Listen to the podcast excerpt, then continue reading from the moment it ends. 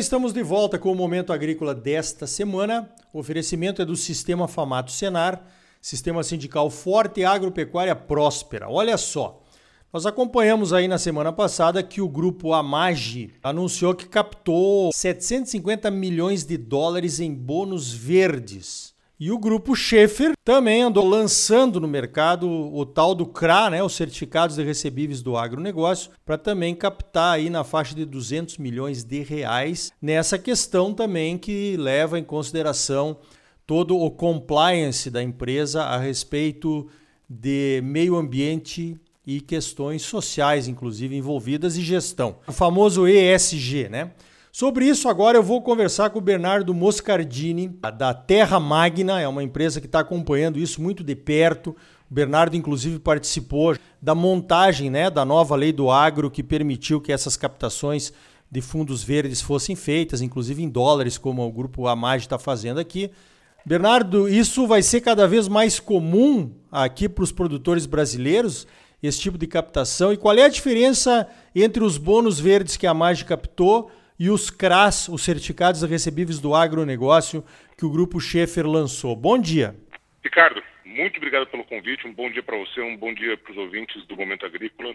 Quando a gente fala sobre esse tipo de captação, a gente vai ver cada vez mais, tanto no exterior quanto aqui no ambiente Brasil, denominado em reais.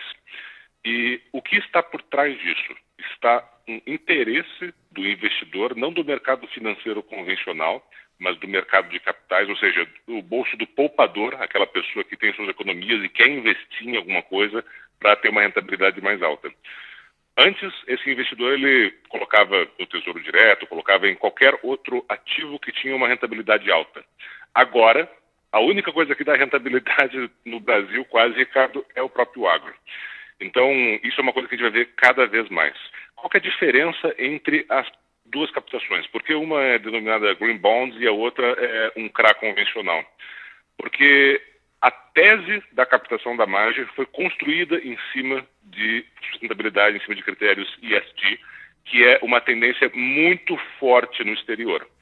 O caso Schaeffer, por outro lado, ele atende um certo nível de especificações, mas ele não foi construído com base nessa tese. Qual que é a diferença entre os dois aspectos? A gente espera que o, a captação dos green bonds eh, da margem seja significativamente eh, precificada por conta do critério ESG, ou seja, ele está captando dinheiro mais barato porque o gringo no exterior, ele se interessa muito por isso, ele está disposto a ter uma rentabilidade mais baixa para que a margem siga alguns critérios ambientais. No caso do Schaeffer, é quase que como se fosse um critério binário. Ou ele atende ou ele não atende esses critérios ESG, e se ele não atendesse, ele não faria a captação. Então, essa é a principal diferença, Ricardo. Ah, legal. Bernardo, muita, muito produtor comum, né? Assim como eu, tem um pouco de medo dessas certificações, porque custam caro e muitas vezes elas não se refletem, digamos, em vantagens financeiras. Você acha que esse juro que o MAGE captou aqui, ó, de 5,25% ao ano, eu estava lendo também os CRAS do grupo Schaeffer, que vai ficar em alguma coisa entre 4,5% ao ano até 5,15% ao ano, é um juro compatível com todo esse esforço para se ter os parâmetros do ESG, a sustentabilidade ambiental e social? Depende muito, Ricardo se aquilo está sendo precificado dentro do preço da taxa de juros ou não. Por que eu digo isso? Porque no caso do Schaeffer, não foi precificado, é, ele não está captando mais barato pelo fato de estar atendendo critérios ISD. E por outro lado, a margem realmente está captando mais barato porque está atendendo isso. Qual é a diferença? Que a margem está captando no exterior, que é um mercado mais maduro desse ponto de vista, e aqui no Brasil, o investidor ele quer o critério ESG, só que ele não quer pagar por isso. Então, é o famoso cumprimentar com o chapéu dos outros. Hum. Qual que é o desafio aqui do produtor? Sentar na mesa e negociar esse tipo de critério. Ó, eu vou atender esse critério, só que isso vai me custar tanto e eu gostaria que isso saísse dentro, da, dentro do custo all-in do financiamento.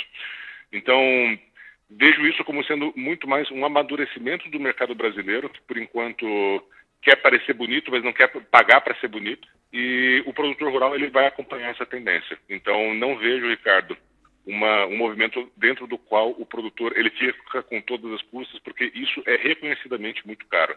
Vai custar dinheiro para colocar cerca ao redor da área de preservação. Se pegar fogo, o produtor é responsável, o produtor tem que cuidar para que não desmatem. Então, tudo isso tem custo, sem menor dúvida. E o importante é que isso seja colocado dentro do custo do financiamento.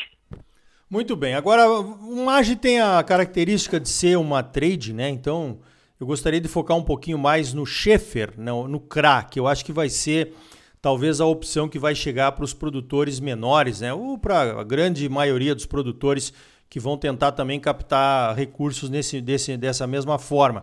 A diferença aqui, pelo que eu entendi, Bernardo, é que em vez de ir ao banco e negociar um, um valor do empréstimo, o grupo lançou papéis no mercado onde cada pessoa, cada interessado, digamos, fundo, outros bancos e tal, podem eh, cumprir as exigências e, e colocar o dinheiro, né? Eh, para que o, o, o Schaefer então produza. É mais ou menos isso? E como é que isso chega para um produtor, digamos assim, do. Como é que isso chega para o Ricardo Arioli, lá em Campo Novo do Parecis, no Mato Grosso? É exatamente isso que você descreveu, Ricardo. Eu gosto de explicar isso quase como, se fosse um leilão. Então, quando o quando você vai no banco e negocia com seu gerente uma taxa de juros, você vai falar com talvez um, dois, três, quatro bancos, mas você não tem, digamos assim, aquele processo competitivo para poder financiar o Ricardo Ariora. E qual é a consequência disso? Que você acaba pagando mais caro do que você poderia pagar. Quando você faz um CRA, como o Sheffer fez, tem um monte de gente, um monte de. Todo mundo que tem acesso à plataforma de distribuição vai estar competindo para poder alocar capital ali. E qual a consequência disso? Onde você tem competição por um certo ativo, que no caso é a realização de um investimento, você tem a valorização daquele investimento, ou seja, a taxa de juros cai. Então você tem um acesso a crédito mais barato. Como que isso chega para os Ricardo Arioles do agro? você precisa primeiro ter um certo volume, porque esse tipo de operação ainda não é barata. Então, você fazer individualmente pode ser inviável, mas você fazer isso em grupo, em uma associação, torna-se cada vez mais viável. Então, por exemplo, diria que não é possível hoje um produtor de 3 mil hectares fazer uma captação dessas, mas se juntar 10, 20 produtores de 3 mil hectares, é possível. E isso justamente traz mais volume e facilita na parte de custo, porque quanto maior o volume, mais poder de negociação você vai ter quando for para fazer um CRA, por exemplo. Naturalmente que todos esses produtores vão ter que atender critérios mínimos de sustentabilidade, mas como a gente está falando do Sheffer, nada tão elaborado quanto o Green Bond da Maja, mas realmente um set de critérios mínimos que vão permitir que a captação seja feita. Bacana. Então, é, assim, resumindo, Bernardo, é um negócio que está crescendo, né? Essa possibilidade do produtor emitir um papel, que é o CRA, né? Que seria uma possibilidade de outros agentes entrarem no financiamento do agro para ganhar mais do que deixar o dinheiro na poupança, por exemplo, ou em papéis do governo, ou em ações e tal, talvez até bem mais seguro, né? Porque garante um mínimo uh, pelo juro que será pago, né? E, e, quando é que você acha que esse negócio vai se popularizar, Bernardo? Demora mais ou menos quanto tempo? Diria que dois anos, Ricardo. Dois anos. Pelo seguinte, o que vai começar a acontecer agora é cada vez mais a gente vai ver mais operações do mercado de capitais com o agro. Eu sempre reforço muito o mercado de capitais e não o mercado financeiro, porque o mercado financeiro acaba sendo o território dos bancos e a gente está falando de captar com pequenos investidores. Ele está falando de captar com a pessoa que pega e abre o aplicativo de investimento e vai lá e coloca dois mil reais dentro da cota sênior de um CRA dos Ricardo Arioles. E qual que é a situação? Que o investidor ele demanda confiança. Então ele vê um veículo, um veículo estruturado como por exemplo um CRA, e ele molha o pé. Aí ele começa a gostar porque dá uma rentabilidade. E quando ele começa a gostar, ele começa a demandar mais e aí os estruturadores do mercado de capitais começam a ir atrás do, do agro, ir atrás dos produtores para conseguir estruturar cada vez mais. E qual que é a coisa interessante? Isso é um círculo virtuoso, porque quanto mais demanda é, você tem no campo, mais veículos estruturados você vai ter, mais os investidores vão ver o agro dando certo, e assim, acho que todo mundo concorda que o que dá certo no Brasil é o agro, e dando certo esses veículos estruturados, vai ter mais demanda ainda. Então, isso é um ciclo virtuoso, só que como todo ciclo virtuoso, ele vai demandar um certo tempo para começar a acontecer. E agora a gente tem dois fatores que contribuem muito para que isso aconteça. A lei, a nova lei do agro, que facilita esse tipo de captação, inclusive em dólares, e, por outro lado, abaixa a taxa de juros. Então, se antes o investidor podia deixar o dinheiro dele a 10% no tesouro direto, 10% ao ano de rentabilidade, agora 10% ao ano ele não encontra em lugar nenhum. É. E ele não encontra em lugar nenhum com segurança. E o agro é tremendamente seguro. Muito bem, tá dado o recado aí, as coisas estão mudando no crédito rural, né? Os produtores precisam olhar isso com atenção e realmente, como falou o Bernardo aqui, o, talvez o, o, Ricardo Arioli, né, pelo seu tamanho, não possa captar direto, mas a nossa cooperativa ou o nosso grupo de, de produtores pode fazer isso né, de uma forma bastante profissional e, é claro, mais barata. Eu conversei então com o Bernardo Moscardini, da Terra Magna.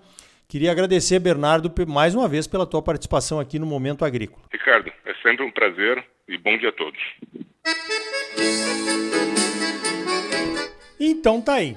Essas novas formas de financiamento deverão mesmo crescer nos próximos anos. O governo está sinalizando que vai tirar o pé nos recursos oficiais para o agro. Esses novos mecanismos de crédito que permitem que setores privados invistam no agro chegam bem na hora. Agora, isso vai exigir um amadurecimento dos produtores. O compliance do ESG, aquela sigla de Meio Ambiente Social e Gestão, do qual já falamos aqui, vai demandar uma transparência ainda maior dos produtores, de suas propriedades e de sua saúde financeira. Isso vai exigir seguro safra. Quando o dinheiro vem do governo, sempre tem aquela possibilidade de uma mobilização política para uma renegociação de dívidas em caso de frustração de safra ou de preços. No caso de recursos privados, o financiador quer saber de segurança. Quanto maior a segurança, menores os riscos, menores os juros. Aliás, se eu tivesse dinheiro para emprestar a um produtor, exigiria exatamente tudo isso. E você? Emprestaria de qualquer jeito, sem garantia nenhuma? Acho que não. Temos que brigar por recursos a juros compensadores em função dessas exigências dos novos financiadores. O caminho é esse. No próximo bloco, Edeon Vaz Ferreira, do Movimento Pro Logística, explica para nós o que, que significa a expressão Portos do Arco Norte tintim por tintim. Para saber mais, continue ligado, é logo depois dos comerciais. E ainda hoje, a ferrovia deve vir até Cuiabá ou não? Voltamos em seguida com mais momento agrícola para você, um oferecimento do Sistema Famato Senar, Sistema Sindical Forte e Agropecuária Próspera. Não saia daí, voltamos já.